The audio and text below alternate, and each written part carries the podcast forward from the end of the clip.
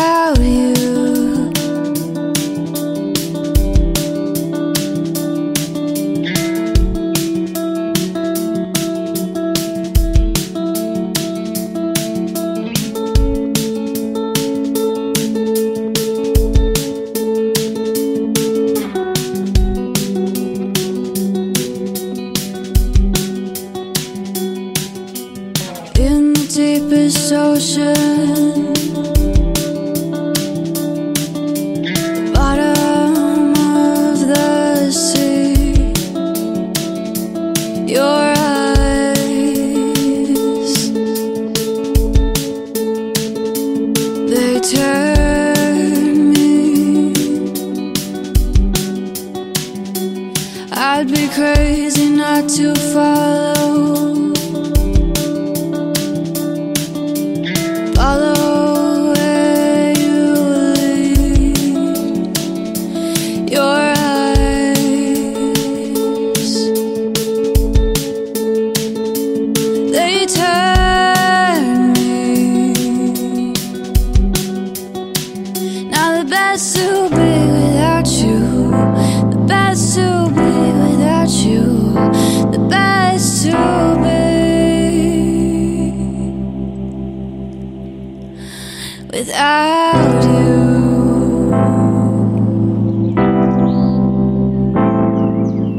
Iniciamos nuestro programa escuchando la canción Radiohead's Meets the Police en la voz del artista estadounidense Ellis True.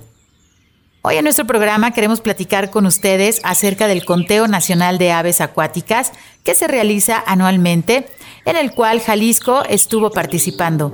Antes de recibir a nuestro invitado el día de hoy, déjenme comentarles un poco de información acerca de este grupo de aves.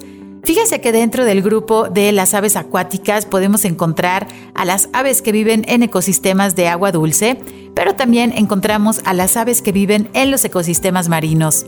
Las aves acuáticas necesitan de los ecosistemas conocidos como humedales, en donde se incluyen los manglares, los tulares, los lagos y las lagunas, y todo aquel cuerpo de agua que permita a las aves realizar su ciclo biológico, es decir, migrar, reproducirse o realizar la muda de su plumaje.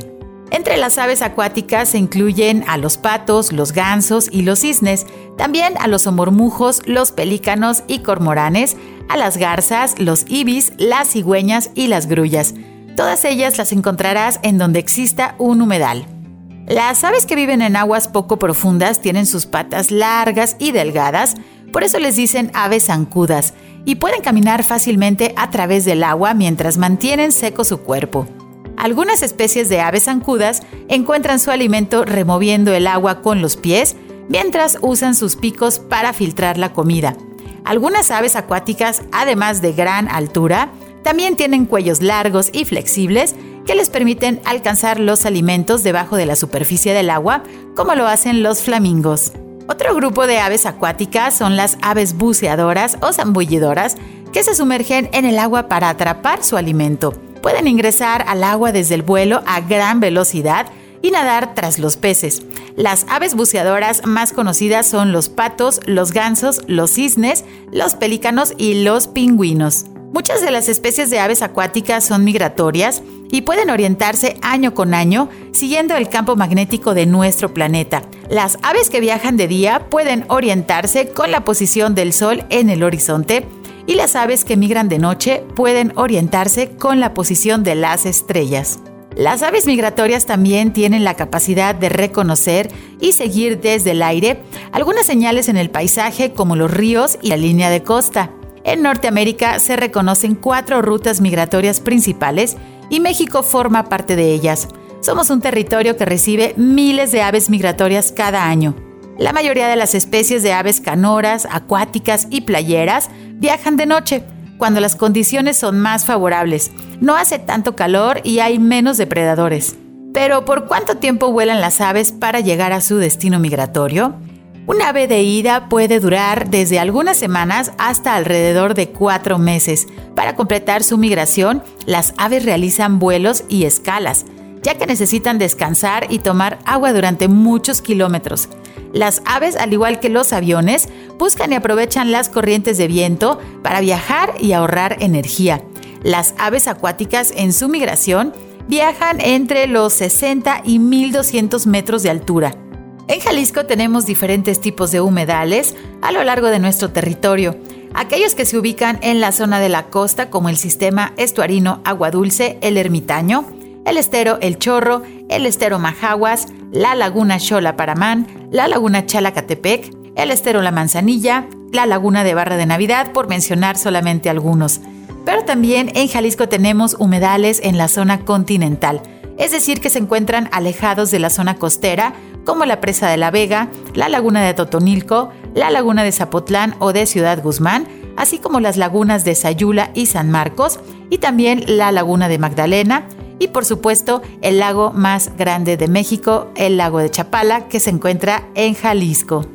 A continuación te invito a escuchar un ejemplo de paisaje sonoro de los humedales que reciben a las aves migratorias que viajan miles de kilómetros desde los climas fríos del norte hasta llegar a nuestro país y a Jalisco. Tómate dos minutos y escucha.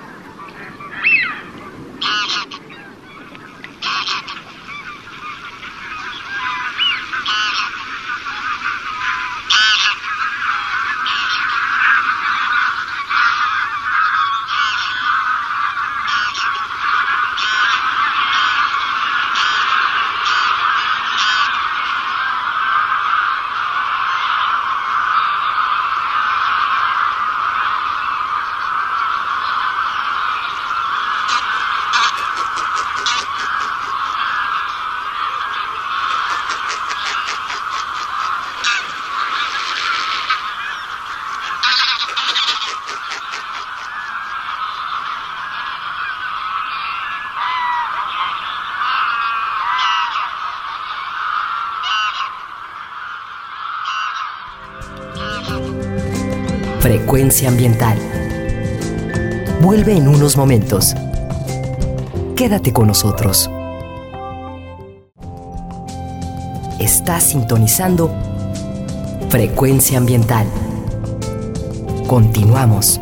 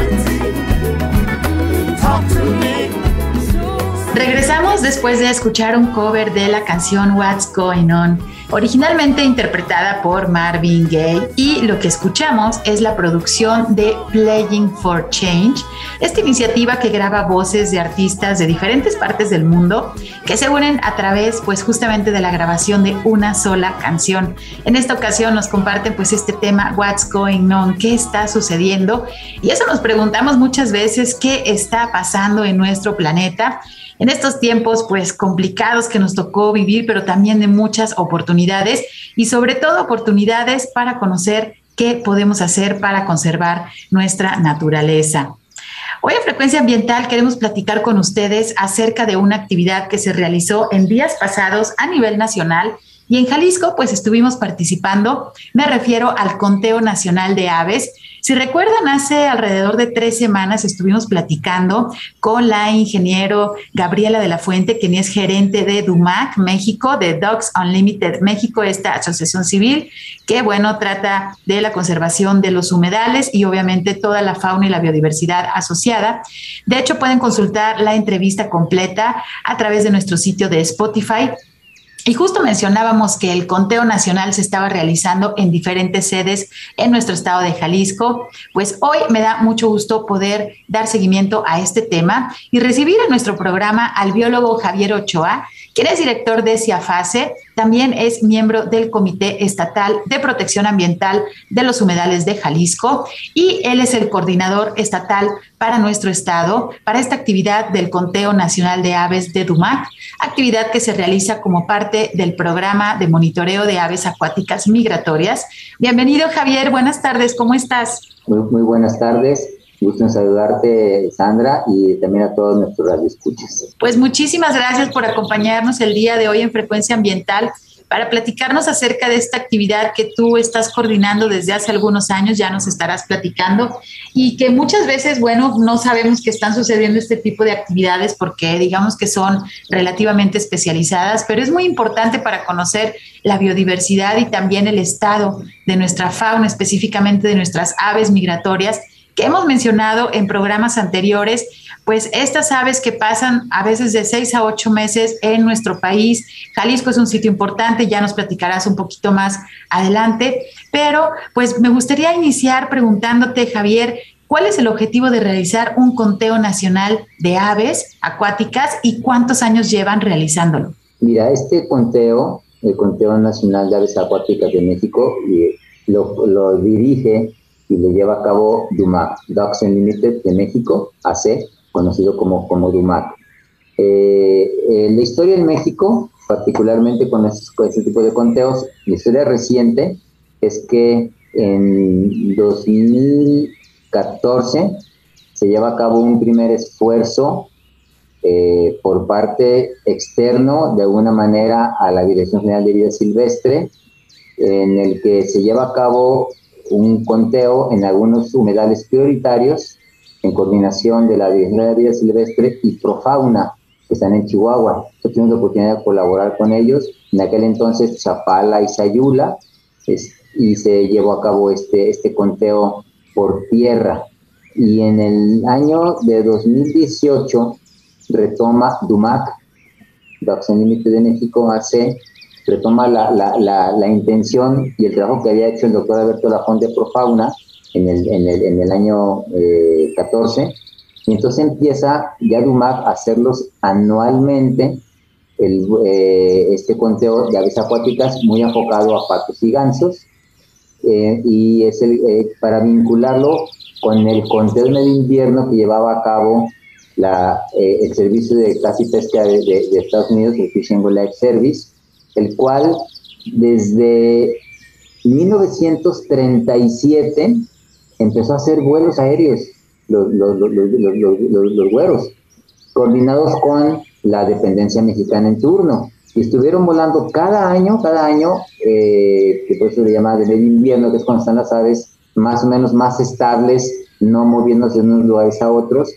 Y, y así se llevó a cabo durante muchísimos años, precisamente para darle cumplimiento al, al, al Tratado de Aves, de Aves Migratorias México-Estados Unidos, o el Migratory eh, Birds Treaty Acta.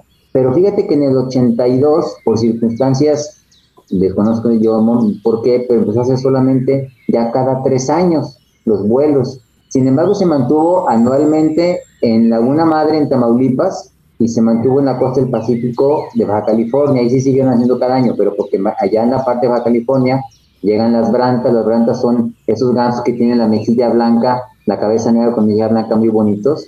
Este, son gansos, las brantas. Y, y en la parte de, de Laguna Madre, muy importante esa zona en Tamaulipas, por la gran cantidad también de, patos que, llegan a ese, a ese, ese lugar y que son, son por, por miles, de tal manera que ahí se siguieron cada año, en el, en el 82, y a partir de 2006, por aspectos vinculados con rollos de seguridad y de problemas en el campo vinculados con narcotráfico, otras cosas, se dejan de volar en 2006 y por eso, en el 2014, después de no haber hecho vuelos ni nada, la Dirección General de Vida Silvestre eh, hizo un esfuerzo y sacó un recurso, el cual fue manejado por Profauna en el 14, como dije hace un momento, y después en el 18 ya Dumac lo retoma con una, con una muy buena organización al interior de Dumac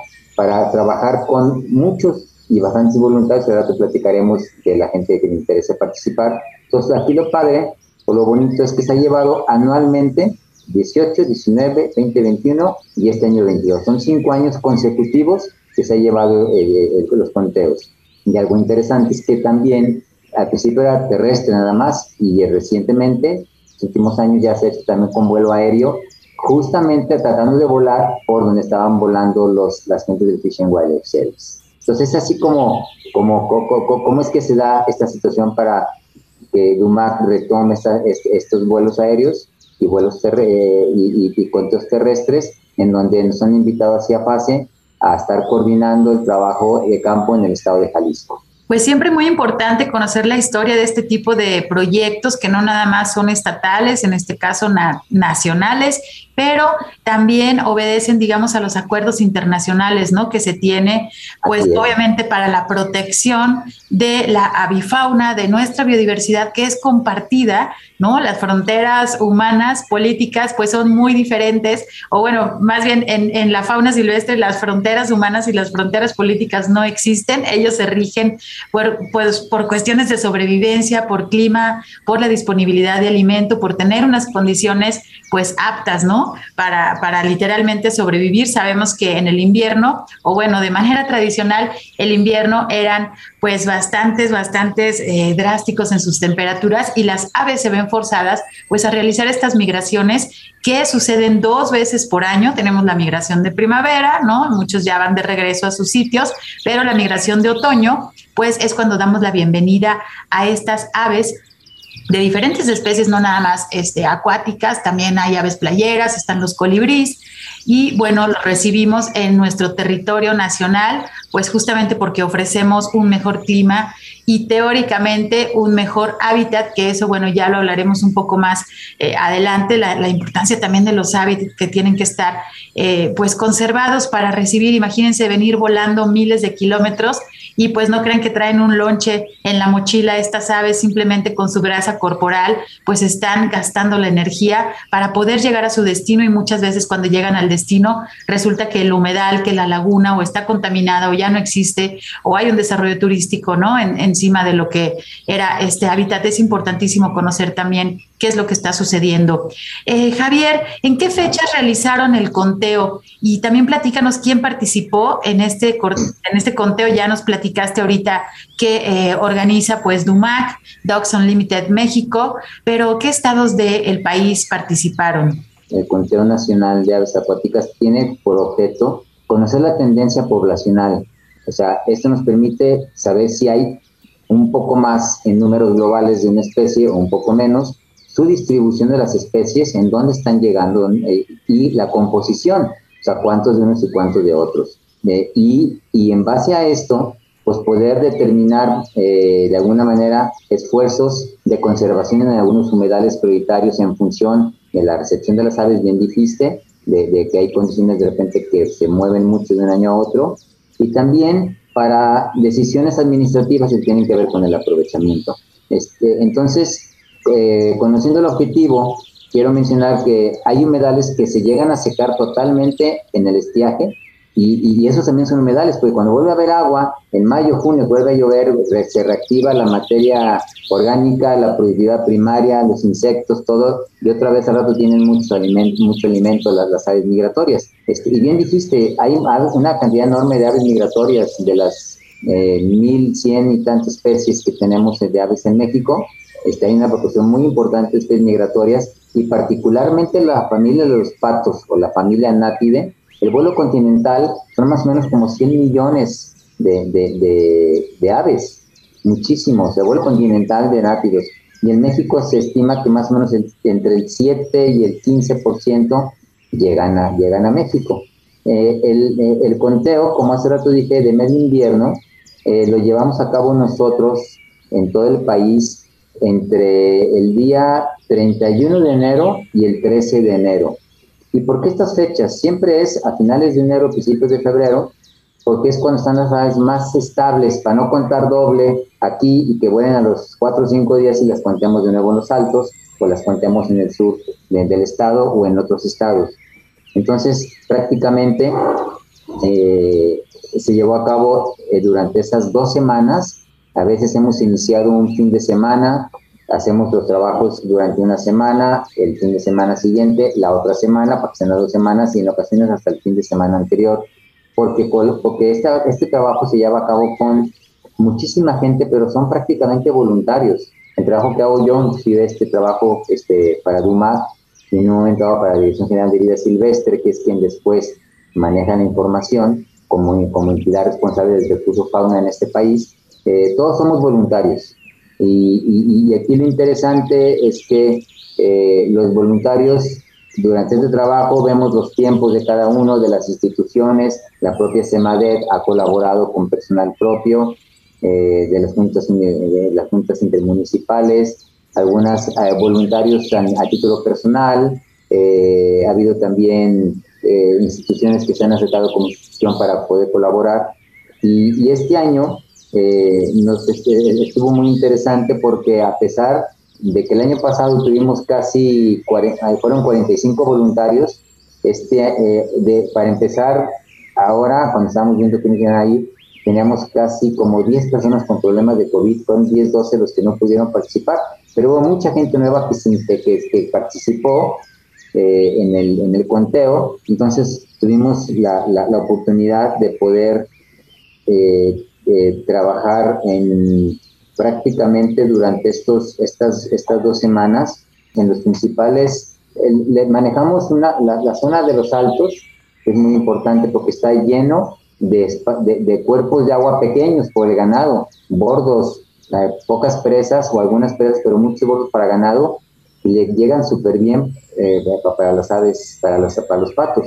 Eh, más o menos en septiembre llegan las primeras, los primeros patos, las cercetas, cercetas de, alas azules, guanas discos, eh, de alas verdes, greca. Entonces, eh, llegan, llegan primero algunas cercetas desde agosto, septiembre, y, y, los últimos andan yendo a veces hasta, marzo, incluso. Hace rato dijiste que los tenemos siete, ocho meses acá, según, según especies terrestres o, o acuáticas pero en los altos es muy importante. Y de hecho en los altos se lleva a cabo, en una parte de los altos se lleva a cabo el vuelo y otra parte importante es en, la parte centro del estado, la zona de, de, de, Sayula y de Chapala, pero además de otros cuerpos de agua, ahorita mencionaremos cuáles, cuáles, cuáles son o en, qué municipios es nuestro estado. Pero aquí lo importante es, es, es mencionar, creo yo, que es una participación de, de, mucha gente para poder tener esta, estos datos, esta información, que durante dos semanas es el esfuerzo fuerte de campo para que luego se haga el análisis por parte de DUMAC y en un momento dado por la Dirección General de Vida de, vida silvestre. Sí, justamente, eh, pues bueno, es importantísimo conocer nuestro territorio. Muchas personas creerían que a lo mejor el lago de Chapala o justo la región Lagunas ¿no? Donde está la laguna de Totonilco, en el municipio de Villa Corona, está la presa este, de, de, Zapotlán, ¿no? En Ciudad Guzmán, está la parte de Sayula, San Marcos, pero pocos se imaginarían que en la zona de los altos, justo por estos pequeños cuerpos de agua, pues muchas personas dicen, pero es que ya no hay nada, solamente hay ganado. Pues no, tenemos también este tipo de biodiversidad que está llegando ¿no? Biodiversidad, aves migratorias aquí a nuestro estado. Y bueno, esa región es importante, como ya lo mencionaste. Antes de irnos a nuestro corte, tenemos unos minutos. Mencionabas tú la metodología que utilizaban para realizar justamente estos conteos. Hablas de que los conteos se realizan a través de vuelos, ¿no? En avioneta y también a través de las brigadas terrestres de, observadores de aves. Eh, obviamente nos surge la, duda y muchas personas estarán pensando, ¿cómo es posible que vuele una avioneta justo encima de estos espacios que están llenos de aves? Pero explícanos, pues no sé, la, altura puede ser o cuál es la metodología, sobre todo la aérea, para eh, hacer el conteo de aves.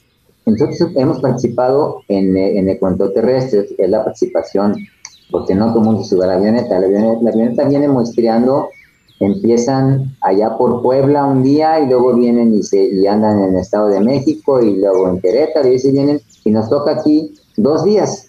Y lo que hacemos es que metodológicamente, el día que vuela la avioneta, se muestrea o se puede hacer el conteo en los lugares donde, sobre, sobre los que pasa la avioneta. No exactamente yo estoy contando cuando pasa la avioneta, porque yo estoy contando en un sitio, pero la puede pasar media hora antes o media hora después, porque las brigadas terrestres este, están desde que empieza a amanecer en un cuerpo de agua, cuentan eh, las, las, especies que hay, eh, cuentan los eh, ejemplares. Y quiero decir, mencionar que el conteo son estimaciones. A veces puedes contar 28 patos de golondrinos o anasacuta, pero a veces encuentras una gran masa y necesitas hacer, estimar cuántos, cuántos animales pueden ser. Entonces no es un censo, es una estimación este conteo.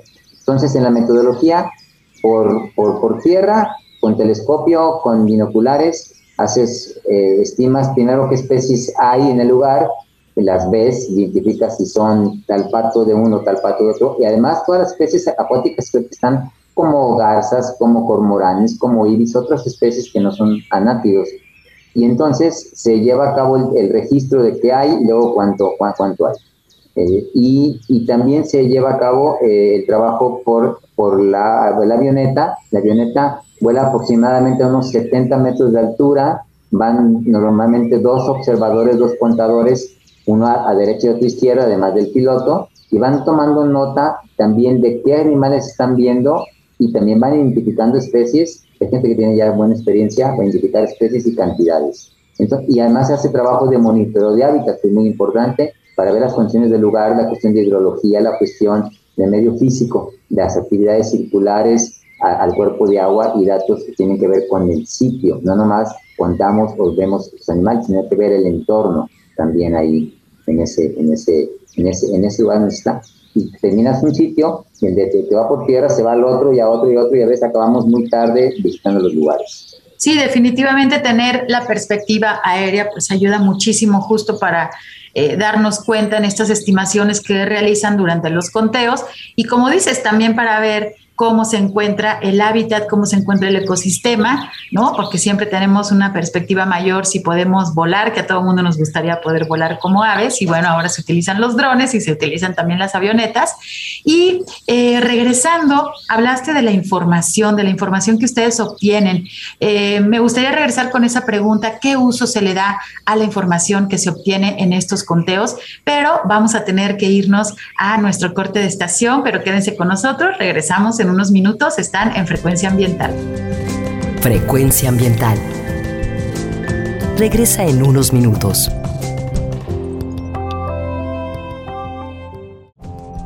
Estamos en la misma frecuencia. Frecuencia Ambiental. Seguimos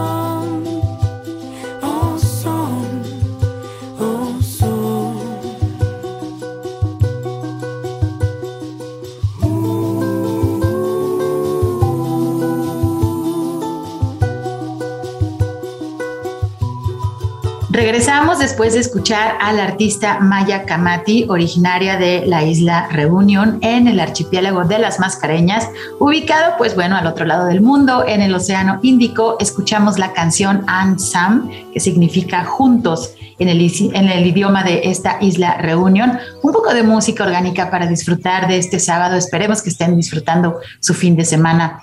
Hoy en Frecuencia Ambiental estamos platicando acerca del conteo nacional de aves que se realizó en días pasados y en Jalisco estuvimos participando con varias brigadas de observadores de aves. El día de hoy estamos platicando con el biólogo Javier Ochoa, quien es el coordinador estatal, pues bueno, de esta actividad del conteo nacional de aves. Y bueno, nos está contando cosas muy importantes acerca de la logística, de la dinámica, la importancia, incluso la historia de cómo inició esta actividad. Y me gustaría, pues bueno, regresar eh, para conocer qué uso se le da a la información que se obtiene en estos conteos. Javier, adelante. Eh, eh, el uso de esta, de, la información es muy importante porque permite de, de, de alguna manera llevar a cabo estrategias de conservación a los humedales que están recibiendo de manera importante a las aves migratorias. Hablando de patos, pero hay playeros, hay garzas, hay muchas otras especies vinculadas al cuerpo de agua. De tal manera que, que, se puede decir que tal lugar está, está, es muy importante porque hay una gran cantidad de, especies o una cantidad de individuos. Entonces eso, eso permite tener, tener este, una, una planeación de, de, de, los, de los sitios, de los humedales. Y, el otro uso que se le da es el uso administrativo. En el caso, me, me refiero por parte de la dependencia de la Dirección de Vida Silvestre, vinculado con las tasas de aprovechamiento de los patos y gansos, porque finalmente es un recurso natural que es viable de poder llevar a cabo, ¿no? Eh, muy discutida el aspecto de la cacería, no es el tema de hoy si estamos a favor o en contra, simplemente es el aprovechamiento mediante la caza deportiva de patos y gansos en el caso de Estados Unidos hay una tradición muy importante o muy fuerte socialmente de caza y pesca. Lo vemos en las películas cada rato, ¿no? En México eh, también, hay, también la cacería es legal, está autorizado mediante una serie de requisitos que tienen que ver con conocer justamente cómo están los ejemplares, cómo están las, poblaciones para poder tener un aprovechamiento racional del recurso. Eh, por ejemplo, un dato interesante es que de acuerdo con la, con la Secretaría de, con la Semarnat, del total de los, de, los, de los cazadores de aves acuáticas, eh, el 77% aproximadamente son norteamericanos que vienen a la parte norte de México, a las Brantas, a, Tamaulipas, a, la cacería donde, o a, Sinaloa, hay mucha cacería de patos. Pero algo todavía más interesante es de acuerdo con la Secretaría de Turismo, ya eh, hay datos del 2001, que ya hace bastantito, pero donde hubo una derrama, por ejemplo, llegó a haber derramas hasta de 500 millones de pesos alrededor de la cacería, vinculado con todos los servicios que se dan. Entonces, uno de los usos es el aprovechamiento del recurso, de tal manera que también genere eh, ingresos a las zonas, aunque la cacería ha sido mermada últimamente por cuestiones de seguridad, por cuestiones de trámites y otras cosas. Pero lo más importante es que la información sirve para hacer un manejo adecuado de los sitios, de, de los hábitats. Y justamente los hábitats que tenemos en Jalisco, o donde se ha trabajado con los muestreos, hay patos en todos lados, ¿eh? En cualquier charco puede haber patos. Eh, quiero señalar que hay una este, que los altos, se dijimos, hay muchos cuerpos de agua y ahí eh, charquitos por todos lados donde llegan muchísimos patos y el muestreo aéreo se lleva a cabo en un más o menos un, recuadro que es desde el límite con Guanajuato a una, a una línea imaginaria norte-sur de la Chona o Encarnación de Díaz hacia el sur hasta Arandas. Entonces prácticamente el crucero de Arandas y San Cerro Gordo o, el crucero de Atutonilco, toda esa parte noreste de, de los altos es donde vuela. Sin embargo, también contamos en la parte del resto de, los altos.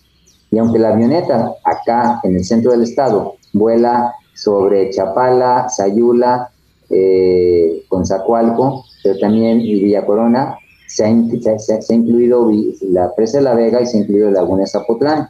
Si decimos qué municipios, híjole, pues es que son 38 municipios de Jalisco en donde se lleva a cabo conteo.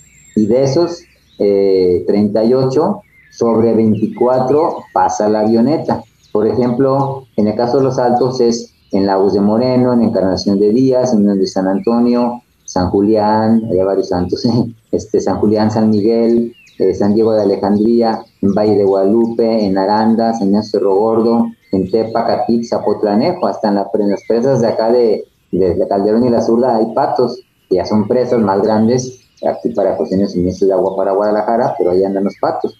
Y en la parte centro o en la parte de valles o lagunas de acá de, Jalisco, pues está desde en Magdalena, en Etzatlán, San Juan de Escobedo, en Teuchitlán, en Arenal, San Martín de Agua, por Cocula, entre Cocula y San Martín de Agua hay un chorro de cuerpos de agua también ahí, muchos, muchos, muchos bordos, eh, presas pequeñas, eh, no se diga todo lo que es alrededor de Sayula, que es un cuerpo de agua bastante grande, que la gente a veces dice las playas de Sayula porque pues a veces están llenas de arena y no hay agua en mayo o, este, o en abril, pero luego eh, hay partes que sí mantienen agua todo el año en Sayula, aunque no son, esas son las menos, pero toda esa parte seca luego tiene, tiene una actividad muy importante de, de reactivación de productividad en el lugar y toda la ribera de Chapala, desde inclusive la parte de, la, de, de, de, Michoacán, y Jamay, también se vuela y también se cuenta. Este, de tal manera que, que, son eh, aproximadamente como unos setenta y tantos cuerpos de agua se muestrearon en este año. El año pasado fueron, si no me equivoco, 65 o 68 en donde participaron el año pasado 45 personas, ahora participamos casi 55. Y en el caso de los patos que llegan aquí, a, aquí a Jalisco, pues de, puros patos, de la familia de los patos y gansos, llega una especie de ganso que es el ganso nevado, que llega a Villa Corona, que llega a Sayula, que llega a la, a la laguna de Teuchitlán principalmente, eh, también llegan en, eh, a la Laguna Magdalena. En los altos casi no hay gansos, fíjate, están por acá. Eh, tanto el ganso nevado, que es el blanco, que a veces se ve desde la autopista en Sayula, y a veces en algunos lados el ganso frente blanca o chano, albifrons. Y de patos, tenemos de patos más o menos sobre unas 11 especies de, de patos diferentes, algunos del género Anas, otros del género Aitia, eh, pero todos son patos eh, eh, en tamaño mucho menor que los, que los gansos. quiero hacerme hincapié en que tenemos en Jalisco el Anas diasi, que es una especie de las especies residentes. Eso significa que son aves que están todo el año en, aquí y no son migratorios, así como los pichichis, dos especies de pichichis y, el pato real, es otra cuarta especie que no es migratoria, todos los demás van a Gringolandia, al norte de Estados Unidos y sur de Canadá, a la, migración. Los gansos van hasta el Ártico. Eh, entonces, el anas así, eh, eh, el pato triguero o garbancero, ese se reproduce aquí y, esos anidan, están haciendo su unidad en mayo, están con los pollos o están los huevos y luego los pollos cuando empieza el temporal de lluvias. Y hemos encontrado pato triguero en muchos cuerpos de agua, de los altos y también aquí en el centro, y, es, y, entonces ustedes observan, si cualquiera de la gente de nuestro radio escuchas, de repente ven patos volando, ya como por abril, mayo, junio, pues son de los patos residentes, no son de los patos migratorios. De, o sea, no son de esas 11 especies de patos que, que sí van, van y vienen a Estados Unidos o a Canadá, sin visa, sin pasaporte, porque la fauna no reconoce fronteras, pero lo interesante es que tenemos patos y gansos, y por ejemplo, el, eh, eh, año, en la presa de La Vega, el año pasado, eh, o antepasado fue, ya no recuerdo bien, pero había sobre 3.600 gansos nevados. En el conteo de este año, en la, en la laguna de Magdalena, se contaron sobre 12.000 patos, pato golondrino. Anasacutan, es muy bonito el pato golondrino, café con blanco en la cabeza. Este, yo, yo hace muchos años hice un vuelo cuando estaban construyendo la, cuando estaban construyendo la carretera de Sayula sobre la autopista. Yo estaba en aquel entonces en la secretaría, hoy Semarnat. La abuelita de Semarnat se llamaba la CEDUE, en aquel entonces, la Secretaría de Urbana y Ecología. Y como en el 82, 83, no me acuerdo qué año sería, yo estaba ahí como técnico, hicimos un vuelo y contabilizamos sobre 5.000 gansos o 3.000, no me acuerdo en aquel entonces, y fuimos en un, sobrevuelo porque estaba el asunto de la, de la, de la carretera. Pero siguen llegando los gansos a Sayul y siguen llegando los patos a muchos lados. Entonces tenemos prácticamente casi, nosotros hemos trabajado en 38 municipios, pero estoy seguro que en muchos, en todos lados donde hay cuerpos de agua puede haber patos y pueden estar, pueden estar allí. Pues muy completo la información que nos estás compartiendo, Javier. Te agradecemos mucho y también el esfuerzo, obviamente, de todos los voluntarios que hacen posible este conteo. A manera de resumen, ¿nos puedes eh, mencionar las especies que pues ustedes han detectado mayormente en este conteo? Sí, claro, mira, básicamente de pato son sobre 11 especies diferentes. Pato golondrino, eh, pato cucharón, las cercetas de alas verdes, las, las cercetas café o las cercetas de alas azules, el pato pinto, el pato boludo, eh, eh, chico y el grande, pues el pato monjita, el tepalcate eh, y el pato triguero, que decíamos que es pato mexicano. Este, algunos son del género anas, otros son del género espátula, otros son de género aitia este, o bucelafa, pero nombres científicos. Eh, pero bueno es que el nombre científico es el mismo aquí en todo el mundo. En cambio, los nombres comunes le pueden decir al cucharón, le dicen cuaresmeño y también le dicen cucharón y es el misma especie, ¿no?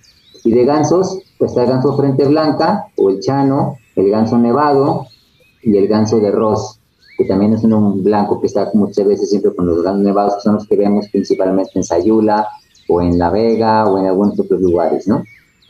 Pues tenemos una riqueza muy importante que de los este, de la cantidad de, de, patos que, de, nátidos que, vienen a México, que son 24, pues tenemos en Jalisco prácticamente la presencia de 14. La mayoría están, eh, llegan a Jalisco. Pues un importante, exactamente, un importante número también y pues parte de nuestra biodiversidad. Javier, antes de despedirnos, si alguien del público que nos escucha quiere participar, ¿cómo pueden unirse a estas actividades de los conteos? Como mencioné en su momento, eh, este cuento es con, voluntarios, con colaboradores eh, en lo personal, como personas físicas o como instituciones, en este esfuerzo muy importante que lleva a cabo LUMAC. Eh, como esto se hace una vez al año, de repente pues nosotros les avisamos a quienes han colaborado otros años en, en, diciembre o en enero y se va a volver a llevar a cabo el conteo, quieres, puedes, y, y, y todo el mundo nos dice, yo sí puedo, yo puedo salir tal día o yo puedo, tengo chance eh, o, prefiero tales lugares. Entonces armamos una agenda. No es fácil armar una agenda donde tienes 50 personas que unos dicen que quieren el fin de semana porque en semana trabajan. Otros que no, que mejor en semana porque, para que vayan de la dependencia. Otros quieren ir al charco fulanito porque lo conocen o les queda cerca. Entonces, o hay gente que con el COVID se rajó dos días antes o hubo gente que un día antes aparecieron que alguien les dijo y quieren ir. Entonces no es fácil armar las brigadas este, de 60, 50 asistentes. La brigada es de dos o tres personas, a veces uno solo inclusive ha llegado a salir, máximo cuatro, pero prácticamente eh, aquí lo importante es que quien quiera o quien le interese, con que como equipo si tienen binoculares es muy bueno. Si no tienen, pues ahí tenemos telescopios o nos prestamos los binoculares. Guías de campo, si alguien tiene guías de campo, si no ahí vemos para identificar las guías y, este, y de alguna manera, pues el conocimiento, hemos tenido gente que conoce muy bien de aves, hay gente que va y medio aprende. Para lo de hábitat es interesante alguien que maneja aspectos de, de, de, flora acuática o, de, o alguien que maneja algo de insectos e invertebrados, porque el alimento de las aves es básicamente proteína animal, este, muchos diferentes tipos de insectos. Entonces, está abierto, eh, el contacto puede ser a través inclusive de la propia SEMADET en el área de, humedales que maneja eh, la, dirección de, que está al frente Diego Winter o la propia SEMADET, puede ser en Ciafase con nosotros, nos pueden buscar o llamar, pero finalmente este trabajo es un, trabajo con DUMAC, que pues, con mucho gusto colaboramos aquí en Jalisco. Se pueden contactar si hay interés al teléfono 33 31 21 35 62, que es lo que tiene Ciafase en nosotros, o repito, en SEMADET, vincular al área de, humedales. Y eh, como es con voluntarios, pues estamos con bienvenidos a quien quiera. Hay una capacitación previa que se da también para poder tener un poco de más ojo pues muchísimas gracias. Estamos llegando a la parte final de nuestro programa. Por favor, público, sigan usando su cubrebocas bien puesto y no bajen la guardia para conservar su salud. Esperemos vayamos saliendo ya de esta situación de la pandemia, pero todavía no podemos cantar victoria. Queremos agradecer a nuestro invitado, el biólogo Javier Ochoa. Javier, muchísimas gracias por acompañarnos el día de hoy en Frecuencia Ambiental con este tema tan especial. Y bueno, mencionamos otra vez agradecer a todos los voluntarios que realizan este tipo de actividades, tienen el tiempo suficiente para prepararse para el siguiente conteo, empiecen a visitar las guías de campo, empiecen a conocer las especies que tenemos y bueno, si todavía no tienen su equipo básico como eh, unos eh, binoculares, pues bueno, tienen el tiempo suficiente para poder hacerse de unos buenos binoculares y participar para el año que entra en este conteo nacional de aves migratorias. Muchísimas gracias también a mi compañero Marco Barajas por su ayuda en los controles desde la cabina de Jalisco Radio. Desde la Dirección de Educación y Cultura para la Sustentabilidad. Soy Sandra Gallo y les agradezco mucho el dejarme acompañarles este sábado y llevar a ustedes los temas ambientales que sucedan en Jalisco. Nos sintonizamos el próximo sábado a las 3 de la tarde. Hasta pronto. Por hoy ha sido todo en Frecuencia Ambiental. Te esperamos el próximo sábado a las 3 de la tarde para seguir explorando los temas relevantes del medio ambiente de nuestro estado y más allá. Frecuencia Ambiental, una coproducción de la Secretaría de Medio Ambiente y Desarrollo Territorial y JB Jalisco Radio. Hasta entonces.